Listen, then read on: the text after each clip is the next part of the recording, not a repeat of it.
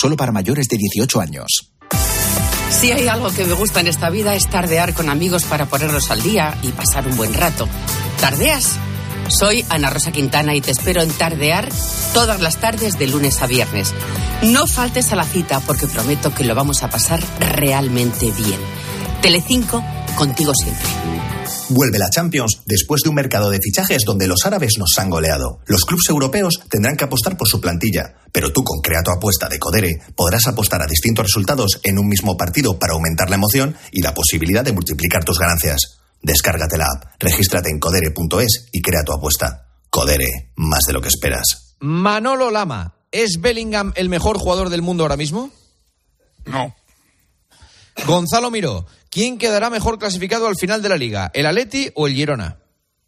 el Atleti. Joseba Larrañaga eh, está en su casa y le deseamos una feliz estancia. y, una, y, una, pronta recuperación. Tú, tú, también te das cuenta, ¿no? Siempre se van los mejores. Es que siempre me ponen a Joseba, pero Joseba es que no llega a esta hora. Es que le entra el sueño al hombre y de verdad, no, no, no hay manera. Miguel Rico, del 1 al 10, ¿cuánta importancia tiene el próximo clásico? Pues como todos, ¿no? Pues, eh, no sé si habremos visto todos los aquí presentes unos 200 clásicos ya a lo largo de nuestra vida, pues Sí, uno, y todos uno más. son la leche. Sí, efectivamente. Paco, ¿cuál será el próximo entrenador en caer en primera división? Me lo, me lo- me lo haces para que yo le alargue la vida, ¿no? No sé, es lo que te dice uno. Es que me cae muy bien Aguirre. Voy a decir Aguirre porque el año pasado lo dije y duró la de Dios. Y- Bueno, sigue. duró tanto que sigue. claro. No, no, A ver- y, y lo subió bien alto al Mallorca. A ver Benítez, ¿eh? A ver Benítez. No, Eh, eh, Benítez tiene tres años, ¿eh? yo- Es un proyecto, hombre, es un proyecto. a mí me que parece aguantarle. que Granada y Las Palmas, dentro de los cuatro que para mí tienen menos, son los que tienen menos, no digo el, eh, menos entrenador, digo menos plantilla. Y al final lo suelen pagar los que tienen menos plantilla. Siro, ¿estás bien? Sí, no, con todos. Ya sabes, estoy mayor. Sí, sí. Sí. Bueno, Eh, eh, ¿Se ha equivocado Siro eh, Billy Hernán Gómez fichando por el Barça? No, creo que ha acertado el Madrid no igualando la oferta que le había hecho el Barcelona. Fouto, ¿cuándo será Mateu Laoz presidente del CTA? Pues más pronto que tarde. Caramba. ¿Nos lo van a quitar? No sé la cláusula que le habrá puesto Paco, pero Tiene libertad absoluta. yo creo que cuando llegue el nuevo presidente de la federación traerá a su hombre de confianza, claro. Le van a llamar. Sí. Sin- Pues, a mí me ha dicho que todavía no lo han llamado, pero pues hay que exprimirle lo que lo tengamos, tenemos que apretarle, pero vamos. Lo mejor que puede ser es que también no le llamen, no me caso. No, o que le metamos en un lío nosotros, que meta la gamba y que ya no le puedan llamar. Eh, Cañizares, si Courtois se recuperara ahora mismo, ¿quitarías a Kepa? Joder. Sí, claro. Albelda, ¿en qué jornada descenderá el Valencia? Joder, qué pregunta esta más que, que no acabra nada. Eso no se puede contestar. Eh, perdón, Albelda, porque no Di sé que se te ha cortado. No, no, no, no. Di que no va a descender. Pero por- fácil, pero ¿por qué me ponen efectivo. preguntas No, a no mí? va a descender. ¿no? No. Marchante, A ver. ¿tiene opciones Isco de ir a la Eurocopa? Uf. Uh, esa es buena. ¿eh? Porque no va a tener opciones. De, bueno, debería tenerlas, por su estado de forma debería tenerlas, ¿por qué no? Ujú, Vale. No queda nadie por preguntar, ¿no? Solo yo. Joseba, Ah. Palomar. Antoñito, Palomar, ¿no? Palomar, sí, sí. Palomar, ¿crees que va a ser la liga más ajustada de los últimos años? Bueno, podría ser, a- no lo sé, no sé. A mí es que estas preguntas adivinatorias, pues no tengo idea, no lo sé. Sí, sí, sí, sí. Bien, Ni lo sé ni. Te digo una cosa. Te digo una cosa. Para lo que respondéis muchos podéis tomar la decisión de Joseba, que es pirarse eh, antes de tiempo, porque es que sobráis, Verdad. la verdad. No, no, yo te aporto una información, querido. Es Muy verdad, importante. Es verdad, tú sí, tú sí. Estáis muy bien, muy bien, eh, de verdad, ¿eh? Me, me- estoy durmiendo muy tranquilo. De verdad, con la conciencia muy tranquila. Muchas gracias. Eh, Lama, El buen viaje. pasado mañana. no. Buen viaje. Mañana, sí, no, no. mañana so- te Son los llamamos. fichajes nuevos, Juan. sí, no, no. Eh, Lama, mañana estás en Nápoles ya, ¿no? En Nápoles estamos ya. mañana. Tú en Nápoles, la verdad es que no pasas desapercibido totalmente. las cosas como son. Allí Bueno, estás. allí lo que tienen que tener cuidado es que no legitemos nosotros. Mañana hablamos en el partidazo. Mañana Compañeros, gracias, un abrazo. Un abrazo. Señoras, Señoras, señores, hasta aquí tiempo de juego. 13 horas y media. 13 horas y media, ¿eh? De las cuales la más difícil la he hecho yo. Pero el resto tiene mérito también, ¿eh? No le voy a quitar mérito a Paco, que lo ha hecho. Pero esta hora y media nadie se atreve con ella. Y aquí estamos. Pico y pala, pico y pala, pico y pala. Gracias por escuchar Tiempo de Juego, gracias por escuchar la radio. Mañana nos encontramos a las once y media en el partidazo. Adiós. Juanma Castaño. Tiempo de juego. Cope. Estar informado.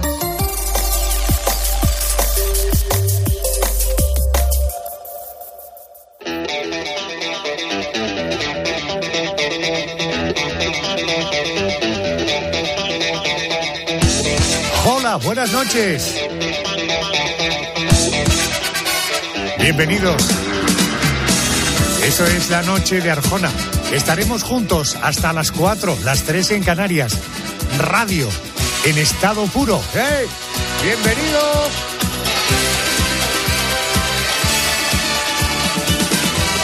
Arrancamos. En la realización del programa está mi querido Javier Campos. Y aquí está el equipo al completo. Andrés García, Pedro González, Carmen Cerván y Mónica García. Muy buenas noches. El programa empieza con la crónica negra.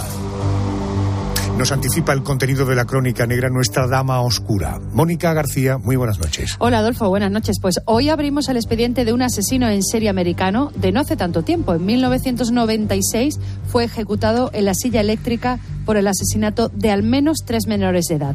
A él se le han dedicado muchas horas en las televisiones americanas y latinas. Les presento la historia de un joven que cruzó más de 10 estados de la Unión Americana solo para seguir asesinando y despistar a la policía. Es el caso de John Esta noche abrimos el expediente de John Jubert. De niño se despertó en él el deseo sádico de matar y devorar a sus víctimas.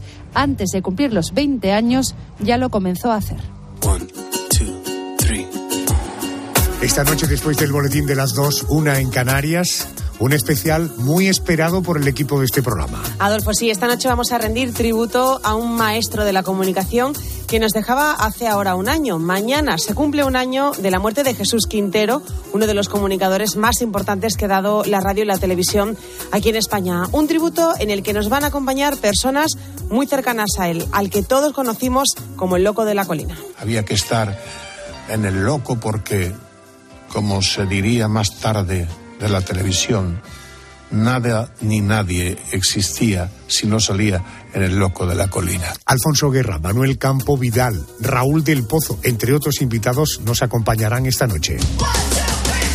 El dati de cuestión del programa es Pedro González. Muy buenas noches. Buenas noches, Adolfo. Esta noche quiero comenzar el repaso a las curiosidades que vamos a resolver en la última hora del programa que sin duda es para hacérselo mirar. Esos ojos negros. Te quiero hablar de los ojos, los de la cara, que seguro Arjona que estabas pensando en los ojos de buey de los barcos, que yo lo sé.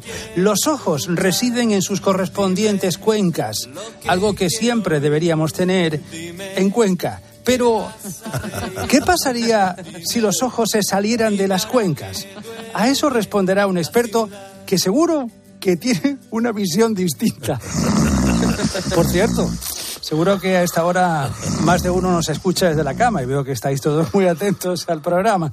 ¿Cuántas veces has salido a la calle con la arruga de la almohada marcada en la cara? Esto no te pasaría si tu almohada tuviera una funda de seda. Yo tengo una y cada vez que apoyo la cabeza me doy con la mesita. A pesar de todo, ¿por qué es bueno para la piel y el cabello poner una funda de seda en la almohada? Eso lo resolveremos esta noche. Ay, por cierto, en aquellos maravillosos años, hoy, maravillosos años, hoy nos vamos a ir al año 1976. ¡Ay! Querida Yolanda Guirado, muy buenas noches. Buenas noches, Adolfo. Ay, cuéntame, cuéntame que entendemos esta noche cuál será nuestro rutilante nombre en esta edición. Pues mira, en la última hora del programa vamos a hablar de un hombre, de una gran estrella del cine de Hollywood, que el próximo 4 de octubre se cumplen 100 años de su nacimiento. Si te digo que estamos hablando de John Charles Carter, seguramente no sepas de quién hablo, pero si te hablo del protagonista de Ben Hur o de los Diez Mandamientos, seguro que te viene a la cabeza Charlton Heston. ¿Tienes vista certera? ¿Dónde la has adquirido? En el circo de Roma. Dime, amigo, ¿podrías hacer correr mis cuatro caballos como uno solo? Tengo que seguir viaje a Jerusalén. Judá Benur, tú no eres romano y no obstante has corrido en el circo de Roma. Sí, por extrañas circunstancias y extraña fortuna. Eso será en la última hora del programa, pero desde ya nuestros oyentes pueden contactar con nosotros. En las redes pueden buscarnos como La Noche de Adolfo Arjona. También pueden mandarnos un WhatsApp, una nota de voz al 650-564-504. El Memorias del programa es Andrés García. Querido Andrés, muy buenas noches. ¿Qué haremos esta noche? A ver. ¿Qué tal, Arjona? Muy buenas noches. Haremos nuestro ejercicio de memoria, es decir, vamos a recordar hechos que sucedieron en una semana como esta, pero de hace justo un año. Hechos que fueron noticia. Por ejemplo, el fallecimiento de Jesús Quintero. El objetivo es poner a prueba la percepción del paso del tiempo de nuestros oyentes. Cuando recordemos esos hechos, esas noticias, tendrán la sensación de que el último año ha pasado rápido o lento. En poco más de cinco minutos hemos resumido el programa de esta noche. Comenzamos.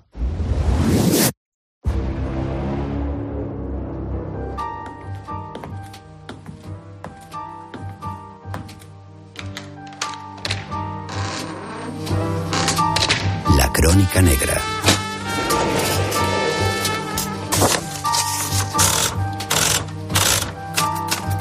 Expediente 55891. John Joubert.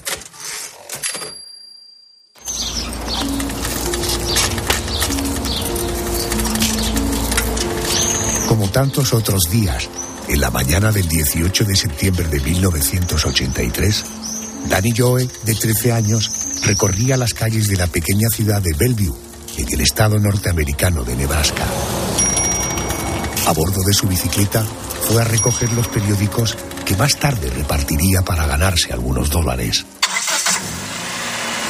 No se dio cuenta de que un vehículo lo seguía. El joven que iba al volante aprovechó un descuido para cortar el camino del pequeño Danny. Le puso un cuchillo en el cuello y lo obligó a subir al coche.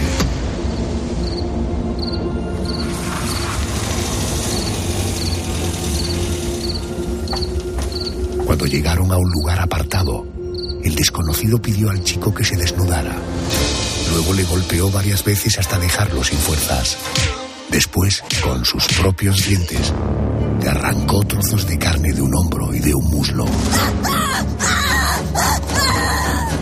Sufrimiento de la víctima no acabó hasta que el agresor lo mató de varias cuchilladas en el pecho, en la espalda y en el cuello. El asesino, John Juber, como si nada hubiera ocurrido, fue a un McDonald's y saboreó tranquilamente una hamburguesa.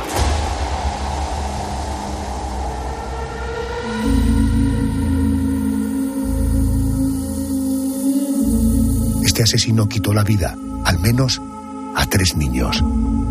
Las tres veces se esforzó en causar el mayor dolor posible y en poner en práctica una vieja fantasía infantil. Comerse pedazos de sus víctimas.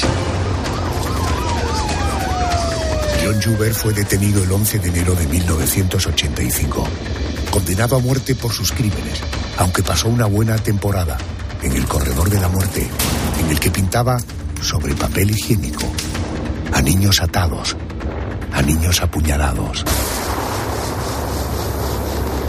Fue ejecutado en la silla eléctrica el 17 de julio de 1996.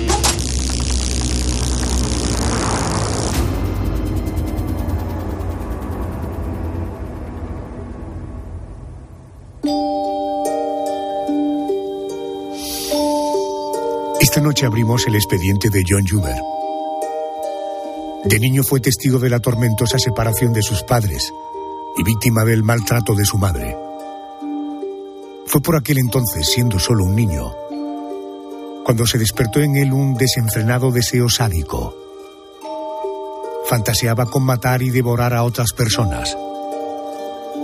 Aquellos sueños los acabaría convirtiendo en realidad antes de cumplir los 20 años.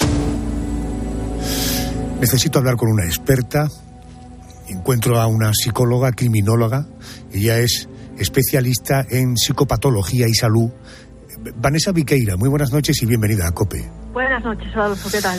Pero hemos comentado el caso de uno de los niños, eh, en fin, eh, asesinado a las manos de este John Juber. ¿Quién fue su primera víctima? Bueno, su primera víctima reconocida, tal, tal como, como acabas de narrar, sí fue Danny Joe, Joe Everly, pero si nos remontamos, esto fue en 1983, pero si nos remontamos, se descubrió mucho más tarde que su primera víctima, a la que asesinó, se llamaba Ricky Stetson. Y fue, esto fue el 23 de agosto de 1982. Entiendo. Eh, ¿Cuál era su modus operandi? ¿Cómo seleccionaba a sus víctimas y cómo las mataba? Bueno, su modus operandi siempre requería pues eh, que su que el perfil siempre fuera el mismo. Él lo que hacía era rondar, patrullar en, en, su coche. Precisamente el tema del coche fue el que luego lo llevó a la captura. Entonces, bueno, eh, se daba paseos y sus víctimas siempre eran chicos que fueran más o menos de la misma edad. Es más, la primera víctima de la que acabas de hablar tú, eh, Dani, y la segunda, que será Christopher Walden, son exactamente de la misma edad. Son, tienen los dos eh, la misma edad, son, son chicos pues rubios, no tienen más peso que él, pues puede, son víctimas que son accesibles para él y además pues son un poco, pues son niños que pueden ser pues digamos que atractivos, porque él tenía especial preferencia, digamos, por víctimas de, de una misma pues constitución y aspecto, vaya, lo mismo. Tres víctimas, tres niños muertos a manos de un asesino que andaba suelto. El miedo comenzó a extenderse por todo el estado de Nebraska. La policía no podía permitir que hubiera más víctimas. Fue entonces cuando se activó el llamado Código 17. Eh, Vanessa, ¿este Código 17 en qué consistía el operativo? Bueno, mira, cuando, cuando ocurrió el asesinato de Danny Joe Everly en 1983 y a los tres meses después ocurrió también a nada, a unos cuantos kilómetros el de Christopher Walden, que sería el segundo eh, reconocido de primeras a, a, este asesino, a John Hubert, se avecinado las vacaciones escolares. Entonces, lo que se hizo en la prensa, que es algo que en Estados Unidos pues lo hacen bastante, bastante, es bastante común, es activar un código 17. Esto es que, por ejemplo, los niños que salieran en un grupo, que los padres, los tutores estuvieran siempre en alerta, que si veían a alguien sospechoso avisaran y bueno, pues debido a esto, al código 17, durante un año no hubo más crímenes, precisamente por esto. La detención del asesino en serie se resistía a las autoridades. Eh, eh, ¿Cuál fue el punto de inflexión en el caso de John Juber? ¿Cuál fue la clave para dar con él? Bueno, mira, la clave para dar con él, eh, te voy a decir lo primero un poquito una parte y luego la segunda, que es cómo se dio con él. Ayudó muchísimo el perfil de, de Robert Ressler, que es eh, un agente especial del DFI, ya está retirado, que fue durante 20 años, le pidieron consejo y él lo que hizo fue un perfil psicológico del asesino a partir de, del cadáver y de la escena del crimen de, la primera víctima reconocida en esos momentos. Todavía no habíamos conocido la de Ricky Stenson un año antes. Entonces lo que hizo pues fue un perfil en el que se basó que sería pues un adulto, blanco, porque no sería forastero, porque si hay, es una localidad pequeña, entonces un forastero sería reconocido fácilmente. La mayoría de asesinos en serie, pues también, pues varones blancos, también que sería joven, que sería principiante y que tendría más o menos sobre 20 años. Eh, le hizo pensar también, en base a la escena del crimen y a las víctimas, a cómo ya han sido acuchilladas y demás, pues que sería una persona desempleada, soltera, que tendría cierto nivel de inteligencia, porque ya sabes que están asesinos organizados y desorganizados. Él, pues muy organizado no era, pero desorganizado desde luego que tampoco. Entonces, eh, también en base a las mutilaciones que nos contabas al principio, poco a poco lo fue mejorando. Entonces, eh, a partir de ahí también eh, lo que hizo este, este, este autor, esta gente especial que te digo, pues eh, preveía que, que, no había experiencia real sexual consentida, que no, que no la había tenido tampoco. Entonces tenía como una especie, pues digamos, de, ¿cómo decirte?, de, de, enfado consigo mismo y que expresaba o proyectaba en los demás, porque si te das cuenta, las víctimas pues son más o menos de edad. Él tiene 21 años en el momento en el que lo cogen y los otros pues tienen un poquito menos, salvo Ricky Stetson, que es un poquito más chiquitín. A partir, bueno, de, a partir de, supongo que eh, se hace un retrato robot, supongo, ¿no? Eso es, se hace un retrato robot que sale que sale en, todos, en toda la prensa y se da entonces, el, tal como decías tú, el 11 de enero del 85, lo descubre principalmente por el, la parte del retrato robot, una profesora, una maestra de guardería parroquial, pues vio a un, a un chico que estaba rondando, haciendo ronda, pues en el coche. Entonces, a partir de, este código 17 que hablábamos, fue perfecto porque si ves algo raro, pues dices, pues avisas. Entonces ella avisó, localizaron el coche. Él, vio que la profesora anotaba la matrícula, ¿eh? Se acercó, la amenazó y se escapó. Entonces eh, ella avisó a la policía, la policía localizó el coche y a partir de ahí pues dieron con que el coche pues eh, estaba estaba a su nombre. El suyo estaba pues arreglándose y tenían este que, que pertenecía pues a John Juber que, que estaba eh, en las fuerzas en, en las fuerzas aéreas. A partir de ahí pues fueron a su dormitorio, encontraron cuerdas y de todo ya y pudieron inculparlo. Él empezó negándolo todo, pero al estar acorralado por las pruebas, acabó, acabó confesando. Vamos a escuchar lo que dijo el psiquiatra forense Herbert Modling sobre la falta de empatía de John Juber. Oigamos. Este hombre parece ignorar lo que son el amor y el afecto, como si nunca hubiera experimentado estos sentimientos. Al describir la relación con su hermana, lo mejor que pudo decir fue, no nos odiábamos. Llama la atención que este hombre inteligente fuera incapaz de describir ni a su padre ni a su madre. Parece estar tan alejado de las experiencias emocionales que se podría pensar que padece algún proceso disociativo crónico. Sospecho que es remotamente consciente de este defecto o de esta carencia y que los homicidios fueron, en parte, un intento de experimentar emociones fuertes. Eh, Vanessa, eh, ¿cuál fue el final de John Juber? Bueno, al final, tal como, como nos decías tú ahí al inicio, pues al final se declaró inocente, luego se declaró culpable, las evaluaciones psiquiátricas, pues bueno, determinaron que claramente era consciente del bien y del mal, no hay ningún tipo de atenuante, que en Estados Unidos también es diferente. Se pasó varios años en el corredor de la muerte y finalmente, después de apelar varias veces, murió en la silla eléctrica el 17 de julio de 1996 con 33 años en el estado de, de Nebraska también. Señora Viqueira, gracias por atenderme. Buenas noches. Un gracias. placer, un placer. Buenas noches, Adolfo. En la investigación de este caso fue clave la intervención de la Unidad de Ciencias del Comportamiento del FBI, una unidad creada en 1972 para trazar perfiles de delincuentes no identificados. Un área que hoy funciona con el nombre de Unidad de Análisis de Conducta. Vamos a buscar al inspector jefe de la sección de análisis de conducta de la Policía Nacional de nuestra policía, don Antonio Roldán. Muy buenas noches y bienvenido a COPE. Muy buenas noches, señor Adolfo. ¿Qué tal? Encantado. Muchísimas gracias. Señor Roldán, ¿qué, qué profesionales integran una unidad de este tipo? ¿Profesionales de qué perfiles?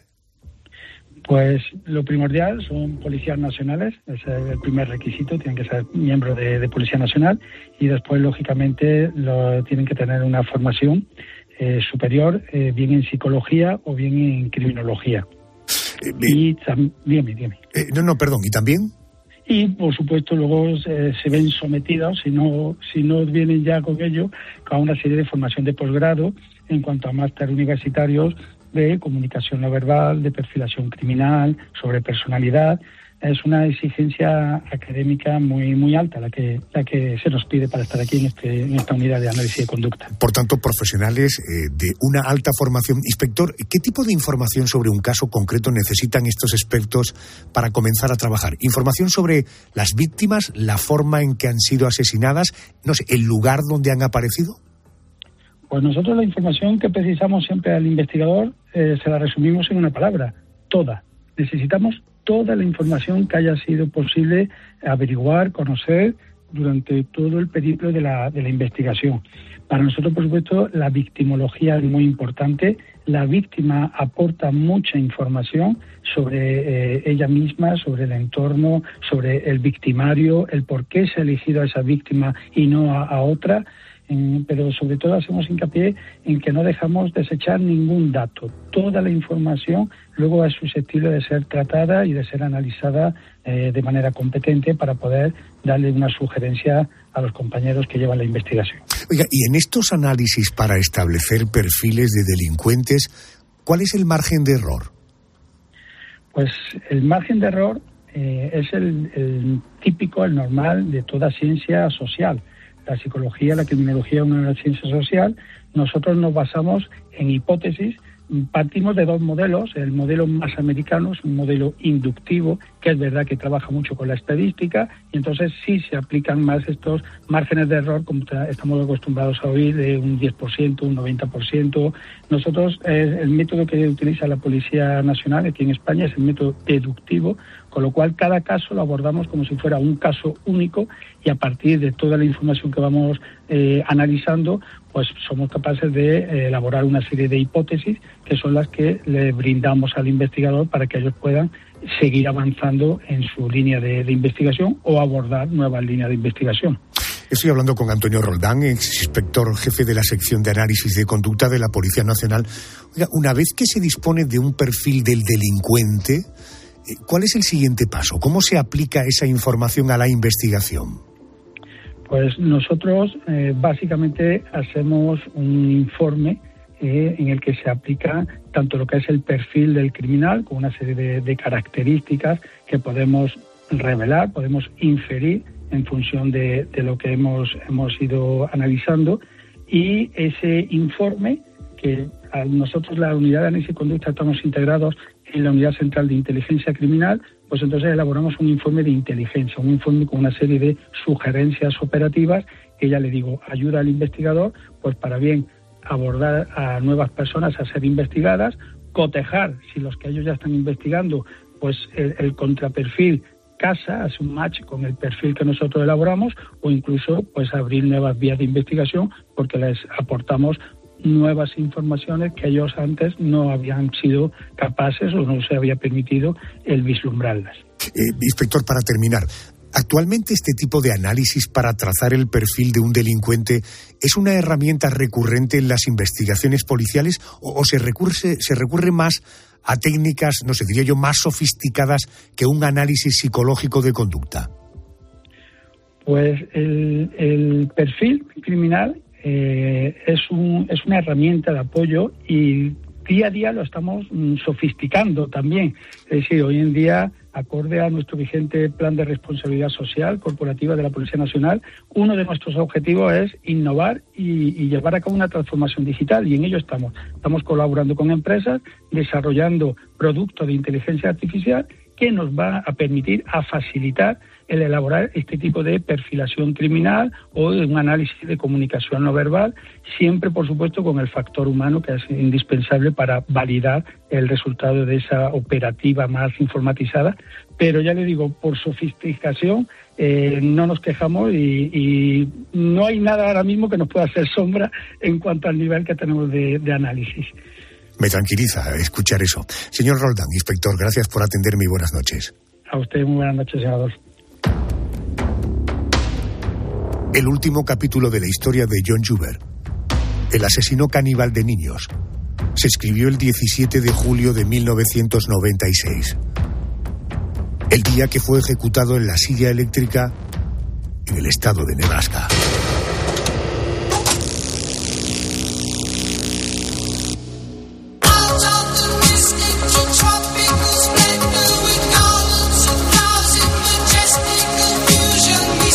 Así arranca la noche de Arjona esta semana. Vamos al boletín de noticias de las dos, una en Canarias, aquí en la cadena Cope. Y después nuestro especial. Se han comprometido a estar con nosotros Alfonso Guerra, Raúl del Pozo, Manuel Campo Vidal. Será nuestro especial homenaje cuando ha pasado un año del fallecimiento de Jesús Quintero. Noticias. Venga, que luego seguimos.